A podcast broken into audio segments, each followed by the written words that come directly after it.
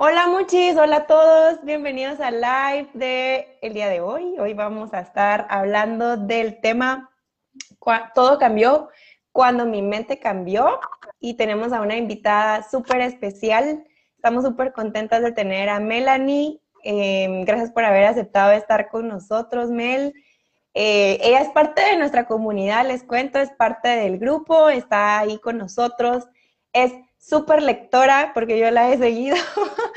Así que les doy la, le doy la bienvenida a Mel. Me presento yo para las que se están uniendo a la comunidad. Soy Anita. Y bueno, también dejo a San y a Mel para que se presenten. Eh, bueno, hola, otra vez, soy San. Eh, bienvenidas al live de hoy. La verdad que estábamos muy emocionadas por porque ya llegara el día. Eh, queríamos escuchar a Mel, eh, hacerle preguntas y también tener un momentito juntas todas. Entonces, bienvenidas y que lo disfruten. Mel. ¿Cómo están? ¿Me escuchan? Ahora sí.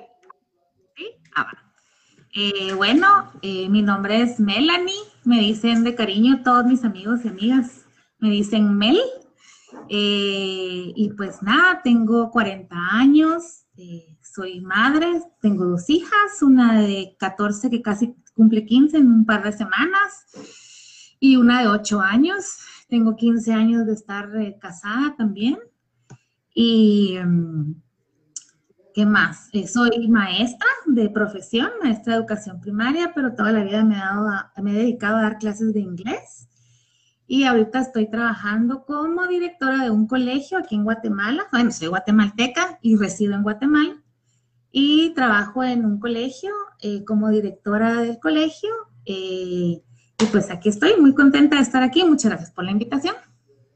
A ti, Mel, muchas gracias. Estamos súper contentas. De verdad que les quiero contar que con Mel nos hemos visto una vez, como les decía la vez pasada, y la verdad es que eso a mí me lleva a pensar todo lo que podemos hacer también con la comunidad a través de solo conocernos en un live, a través de solo saludarnos, ponerle cara a un nombre. Así que Mel, yo oficialmente también te doy la bienvenida a la comunidad y te agradezco por querer compartir tu historia. La verdad es que creo que muchas de las que hoy nos están acompañando seguro se van a identificar con un montón de retos, van a encontrar inspiración seguro y muchos momentos de reflexión. Así que nosotras preparamos un par de preguntas y bueno, todas las que nos están acompañando, si tienen alguna pregunta que le quieran hacer a Mel, eh, escríbanla, pónganla ahí como comment o cualquier mensaje, cualquier cosa que quieran comentar, ahí déjennos sus comentarios y los vamos a ir monitoreando. Y bueno, Mel, la verdad es que queremos que empezar porque les cuentes a todos tu historia, porque hasta ahora no solo les hemos contado cómo has vencido la obesidad, que ha sido un camino largo, pero cuéntanos cómo empezó, cuál, es la historia de Mel.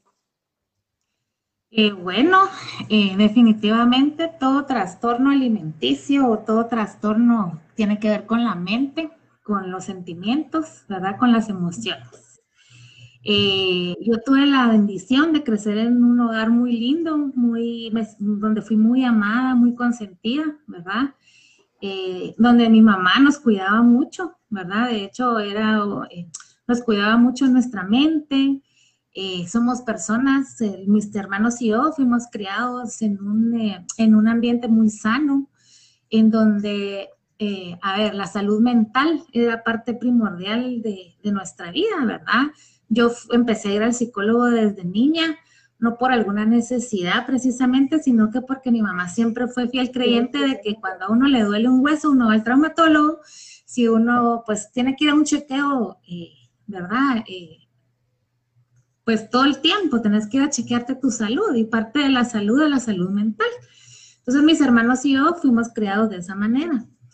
Entonces mi mamá siempre nos cuidó mucho esa parte emocional, ¿verdad? Eh, en cuanto a la salud, siempre nos cuidó la alimentación, ¿verdad? Siempre estaba mi mamá, no de mala manera, pero mi amor, eh, pues recuérdate que es una dieta balanceada en la casa, mi mamá toda la vida fue de ir a, no le gustaba hacer ejercicio en sí, pero siempre fue de ir a bailar y hacer, eh, cuando salió la zumba, la zumba y así. Entonces siempre trató como de crear un ambiente muy sano para nosotros. Pero pues definitivamente todos traemos nuestra forma de ser, nuestra forma de pensar y nuestra forma de percibir las cosas. Entonces, em, cuando todo estaba muy bien, hasta que me casé, eh, no les digo que no se casen, todo lo contrario, ¿verdad?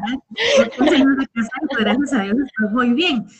Pero sí, ese, ese, impacto emocional de haber dejado mi casa, de haber dejado mi hogar, creo que fue el primer impacto que tuvo mi vida.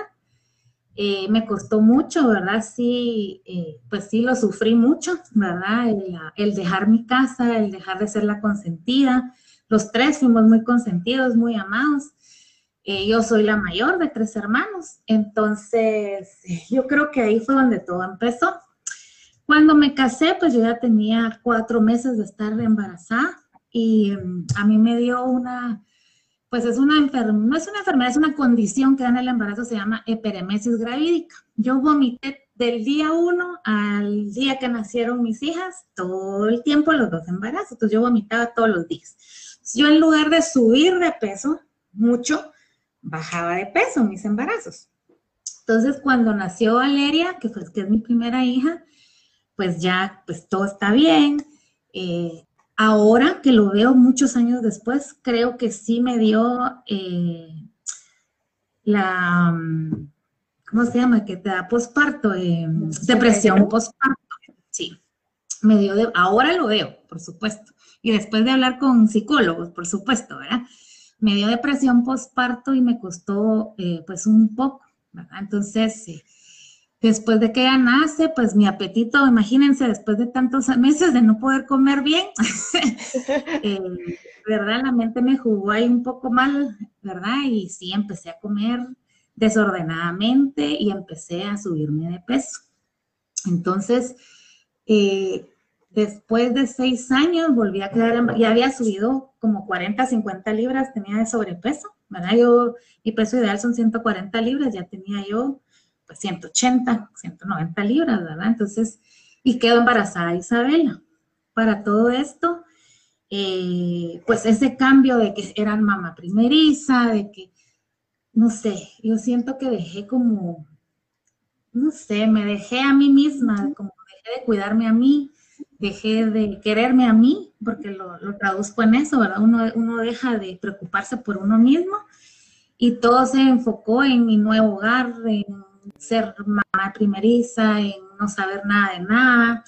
Eh, y pues en eso se me fue la vida y nunca me, la verdad es que mi cuenta me no, no les puedo explicar cómo mi cuenta me En eso, a los seis años de que nació Valeria, vuelvo a quedar embarazada en el 2011.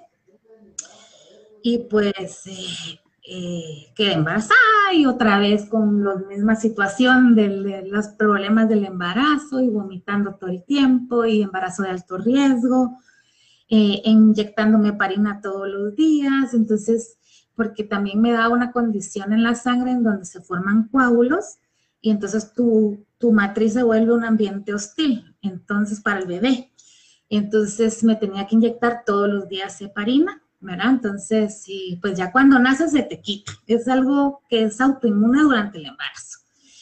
Y bueno, pues entonces me deprimí muchísimo durante ese embarazo, estuve encerrada prácticamente todo el tiempo.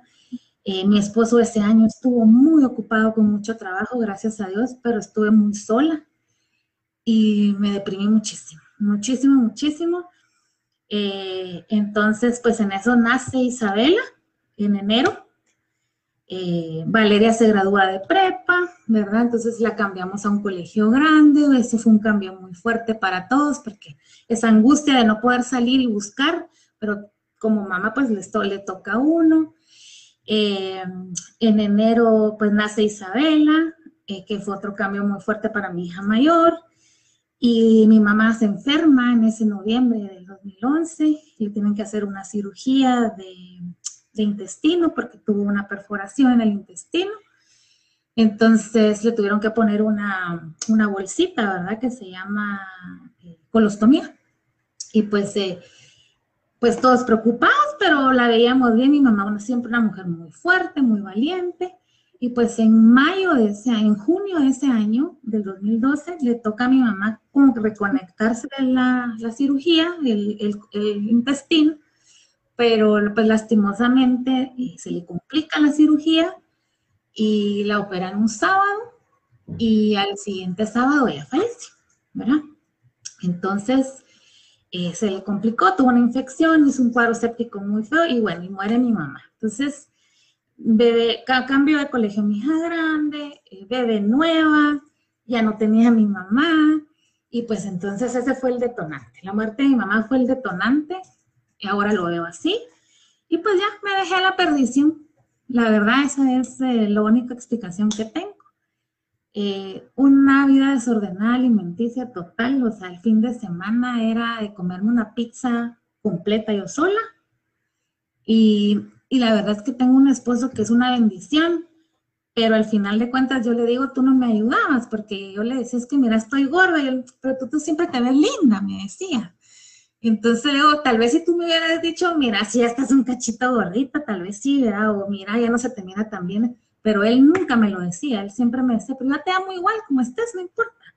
Y mira, vámonos al puerto, no, no quiero, porque entonces ya te empiezas a, hacer, a, ver y, y, empiezas a ver cosas extrañas en tu casa. En mi casa no habían espejos, por ejemplo. Entonces ya al final me terminé de subir. A ver, yo llegué a pesar 269 libras. Ese fue mi peso máximo. Entonces, ya mi, yo, no, yo no me miraba es una como disfunción de la mente en donde tú no te ves el tamaño que, tienes.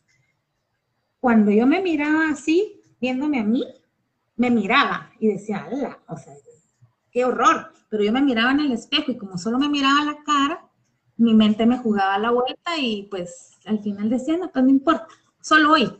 Y solo hoy me comía una pizza completa y solo hoy me comía medio pastel y solo hoy llevaba mil chucherías y mil cosas al trabajo y solo hoy me iba a la tienda y me gastaba X cantidad en puras, en comida chatarra y todos los días pasaba Max y escondía las bolsas de McDonald's abajo del carro para que nadie se diera cuenta y así, ¿verdad? Eh, y así pasaban, pasaron los meses y pasaron los años hasta que pues te caes en cuenta de que te, te estás matando, ¿verdad? Y entonces eso fue lo que pasó. Llegó el momento, recuerdo que Isabela, mi hija pequeña, me dijo, mami, me dijo, se me quedó viendo y me dijo, tú sabes que yo te amo, y siempre te voy a amar, pero a mí los gorditos no me gustan. Yo a ti te quiero porque sos mi mamá. Y tú me gustas y para mí siempre vas a ser linda porque sos mi mamá. Pero la gente gordita no está bien, mami porque no tiene salud. Entonces, para mí que mi chiquitita, que todavía no razonaba tan bien para que para ella la gordura significara falta de salud, sin que yo le hablara de eso, porque más que yo le hablara, fue como, fue el, primer impacto, ¿verdad? Como la, el primer, la primera llamada de atención. Mi mamá toda la vida me cuidó, yo creo que también eso era como que la mente te juega a la vuelta porque como mi mamá siempre me cuidó y mi mamá ya no está, entonces yo ya no, ya no había quien me cuidara. Entonces yo ya no me cuidé, ¿verdad? Eh, y bueno, pues entonces así fue como llegué a pesar lo que llegué a pesar. Y entonces ya mi papá un día me habló y me dijo, mi hija me dijo, quiero hablar contigo y yo te veo mal, ¿verdad? Eh, eh, yo paraba en el hospital dos veces al año con problemas de asma estacional ¿verdad? Eh, el corazón toda la vida yo sentía como que me latía mucho y cuando las rodillas, el dolor de rodillas, el dolor de tobillos era tremendo. Eh, la espalda, por supuesto, porque cuando te crece, te crece todo, ¿verdad? Entonces, eh, pues el busto me creció muchísimo también, entonces ya me pesaba mucho la espalda, dolor de espalda terrible, las rodillas, los tobillos, no podía usar tacones, dejé de usar tacones porque de hecho, una vez me puse tacones y se me quebraron los tacones, o sea, se pueden imaginar el sobrepeso que, pues, que, mis pies estaban aguantando, ¿verdad? Y entonces mi papá me habló y me dijo, mira, me dijo, hija, yo estoy preocupado, eh, yo creo que tenemos que ya considerar, porque eso sí, ¿verdad? En el interim uno se mete a mil dietas y que te metes al gimnasio y ibas solo tres días y pagabas seis meses y solo iba una semana y en esas, ¿verdad? Entonces, eh, probé mil dietas, eh, fui a la nutricionista, eh, bueno, hice mil cosas y nada me funcionaba. Entonces, pues ya llegó al límite en donde me dijo, mira, yo te veo mal, te veo muy mal, entonces creo que sí, ya tenemos que hacer algo. Entonces vamos a ir a ver, eh, vamos a ir a hablar con, voy a buscarte, me dijo, ¿verdad? Algún médico que tenga. Uy, creo que perdimos a Mel, ¿no? Sí. La está haciendo de emoción. es, para ponernos en suspenso, para ponernos a todas en suspenso. Wow, la verdad es que mientras Mel regresa, yo, yo estoy súper, súper agradecida de que Mel nos esté contando toda su historia así de corazón y abierta, porque creo que ese es el, el, el valor y la valentía.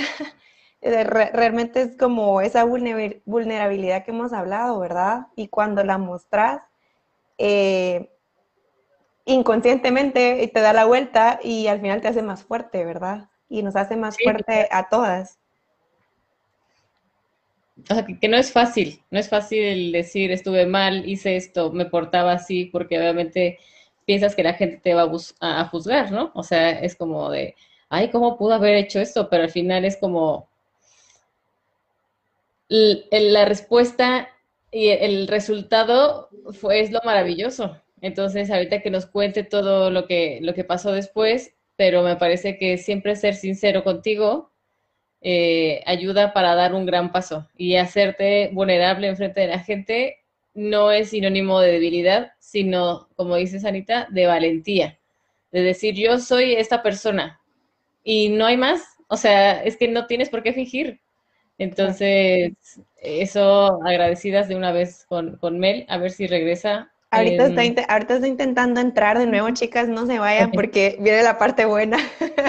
Así que no se vayan. Yo, mientras, mientras Mel intenta entrar, también quiero rescatar cómo, eh, cómo Mel también nos pone el contexto de que no se trata del peso, no se trata del cuerpo en sí, se trata, como dijo su hija, de la salud. Y eso me, eso me gusta un montón porque ya basta también de ponernos esos esas referencias de que tenemos que ser súper flacas, que el pantalón ahora hasta el nombre se llama skinny porque tienes que ser skinny. Eh, me gusta que el significado que, le dio ella y el significado que ha tenido en su vida y para su hija, incluso desde chiquita, haya sido salud, que yo creo que es algo que, que debemos de poner en, como primer plano, ¿no? Creo que, creo que vamos a tener que desconectarnos, chicas, por un ratito para volver a conectarnos las tres. Así que Vamos a terminar este live, se va a postear como la parte 1 y vamos a regresar para hacer la parte 2 y que la historia continúe. Así que no se vayan, ahora volvemos, ¿ok?